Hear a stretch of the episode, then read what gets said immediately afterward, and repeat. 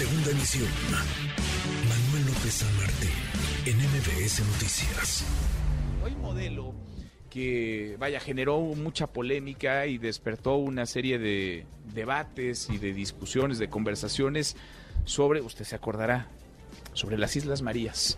Las Islas Marías que fueron parte del sistema penitenciario federal durante un buen rato, que fungían como centro carcelario, como centro penitenciario, y en este gobierno se le dio un giro radical a ese, a ese espacio, a ese territorio, y se ha comenzado a fomentar el, el turismo. Es un lugar rico, muy rico, naturalmente, por supuesto, pero además tiene un montón de cosas que se pueden hacer, que se pueden invertir y que se pueden crecer. Desde ahí yo les agradezco mucho que estén con nosotros esta tarde en esta mesa a la teniente de navío de la Secretaría de Marina, subgerente de fomento al turismo en la empresa turística integral Islas Marías, Jessica Garcilaso Delgado. Gracias por estar acá, muchas gracias. Eh, Jessica, teniente, muchas gracias. Muchas gracias por la invitación, por el espacio y estamos muy contentos de poder eh, tener esta oportunidad de platicarles acerca del centro turístico. Gracias, muchas gracias. Está también con nosotros el teniente Corbata de la Secretaría Marina, jefe de Departamento de Promoción y Ventas al Turismo de la empresa turística integral Islas Marías, Emanuel López Martínez. Teniente, gracias Emanuel, muchas gracias por estar acá. Muchísimas gracias, gracias por la invitación. Señor. Gracias, muchas gracias por platicar con nosotros. Pues eh, de entrada uno piensa en Islas Marías y se imagina una cárcel, una comunidad penitenciaria, ya es otra cosa muy distinta. Vamos, si les parece, de los antecedentes a lo que se está haciendo hoy. ¿Con qué se encontraron hace algunos años cuando se da este decreto desde el gobierno del presidente López Obrador y cómo ha ido evolucionando la idea que se tenía y lo que ahora se está poniendo en marcha?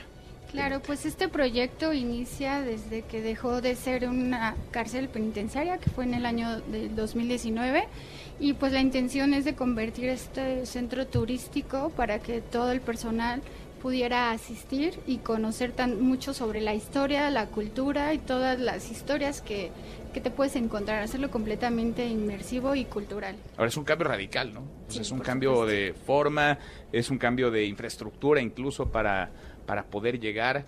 Eh, es un, yo me acuerdo que alguna vez, un par de veces estuve allá en las Islas Marías cuando era una comunidad penitenciaria, había que llegar por aire. Se llega por aire, se llega por, por mar. Por el ¿cómo es momento la oferta turística solamente es vía este, marítima. Marítima. Salimos desde, desde Mazatlán y desde San Blas por el momento. Muy bien. Teniente, ¿qué es, ¿qué es lo que están ofertando ya? ¿Cuál es la oferta turística y quiénes pueden ir? ¿Ya se puede ir? Eh, ¿Cómo está, digamos, la, la infraestructura turística en estos Claro que sí, la, la experiencia consta de cuatro días, tres noches, saliendo, como lo dice mi compañera, desde el puerto de Mazatlán o de San Blas. El- las islas están en el Océano Pacífico a 132 kilómetros des- desde San Blas y 176 kilómetros desde el puerto desde, de Mazatlán. Haces una travesía aproximadamente de tres horas y media a cuatro. Al llegar ahí, este, los protectores de la biosfera te van a dar todo un recorrido por todos los puntos de interés, como son la calera, la salinera, lo, este, la camaronera, que aunque son vestigios, te, da- te, tras- te, te llevan a cómo fue la vida de los excolonos, cómo tenían que cumplir su condena y este, con trabajos forzosos. También está el senderismo al Cristo. Eh, es un senderismo que dura alrededor 40 minutos, una hora. Es de bajo impacto. O sea que cualquier persona puede, puede este, hacer esas actividades. Eh, también está los miradores Punta Halcones, Playa Chapingo, donde hay unas vistas espectaculares. También se puede, en Playa Chapingo se puede nadar, se pueden hacer distintas actividades recreativas, como ir también a la, a la casa del gobernador. Hay, hay un hotel, hay varios hoteles. ¿Cuál es la infraestructura con la que se cuenta? ¿Hay restaurantes? ¿Cuál es la oferta, digamos, turística? Claro, que contamos con un restaurante que se llama Brisa Marina. La comida ya viene incluida den- dentro del paquete, es tipo buffet. Y también, asimismo, el alojamiento es tipo hostal. Fueron recreadas las casas y fueron adecuadas para que eran las casas donde vivían los excolonos.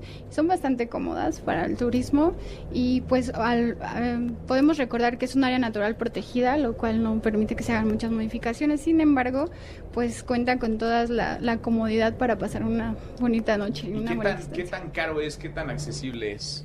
Pues el precio varía desde los 8 mil pesos ahorita por las cuatro noches, tres días, y ya te incluye todo, te incluye el transporte marítimo redondo, este, un seguro de excursionista básico, te incluye la alimentación durante toda tu estancia y te incluye el alojamiento.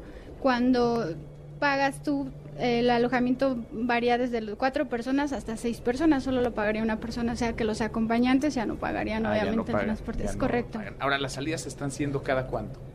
Ahorita se están haciendo los fines de semana, jueves, viernes, sábado y domingo, saliendo desde Mazatlán y desde San Blas al mismo tiempo. ¿Con qué se encontraron cuando, cuando inició este proyecto? Cuando llegaron ustedes ahí, cuando dijeron, bueno, a ver, ahora vamos a hacer de esta isla que está en medio de la naturaleza, que es un espacio que se mantiene y que se ha conservado. Ahora vamos a hacer un centro turístico, un centro vacacional, un centro de descanso, también de preservación y de conservación. ¿Con qué se encontraron? Nos encontramos con muchas historias, principalmente al ser una isla con un producto diferenciador, en este caso que fue una prisión. Hay muchísima cultura, hay mucha, pues muchas historias.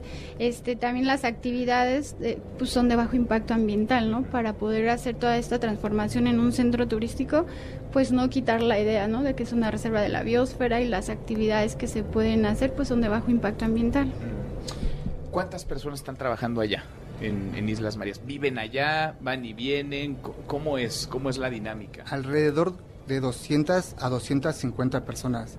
Eh, el personal que está allá es por roles. Suben una temporada, ya sea de 15 días, 20 días, y los relevan. Bajan a ya sea Mazatlán o a San Blas y sus relevos suben para quedarse el mismo, el mismo tiempo.